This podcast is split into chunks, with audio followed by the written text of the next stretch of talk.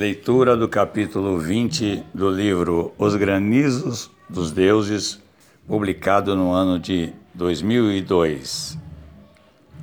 Homens empunhando bandeiras invadem o parlamento e depõem o déspota esclarecido. A população vai às ruas em forma de regozijo comemorar a sua deposição. Aos quatro ventos, a boa nova é noticiada. Os quizares tremem ao perceber que a massa se insufla e se amotina. Recrudesce a ira nos olhos da plebe.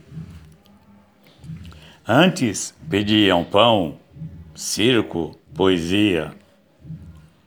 Mas note, Proserpina, quão está transmutada essa sociedade de ébrios.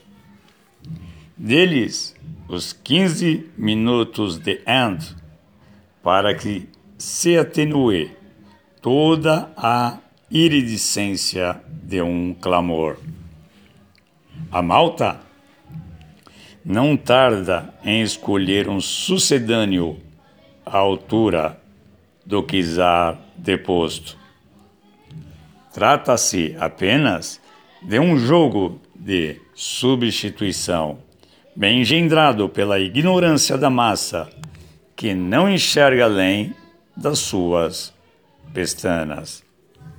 A massa é astuta em escolher os seus tiranos, seja em Belgrado, Bucareste, Havana, Lima, Bogotá ou Brasil.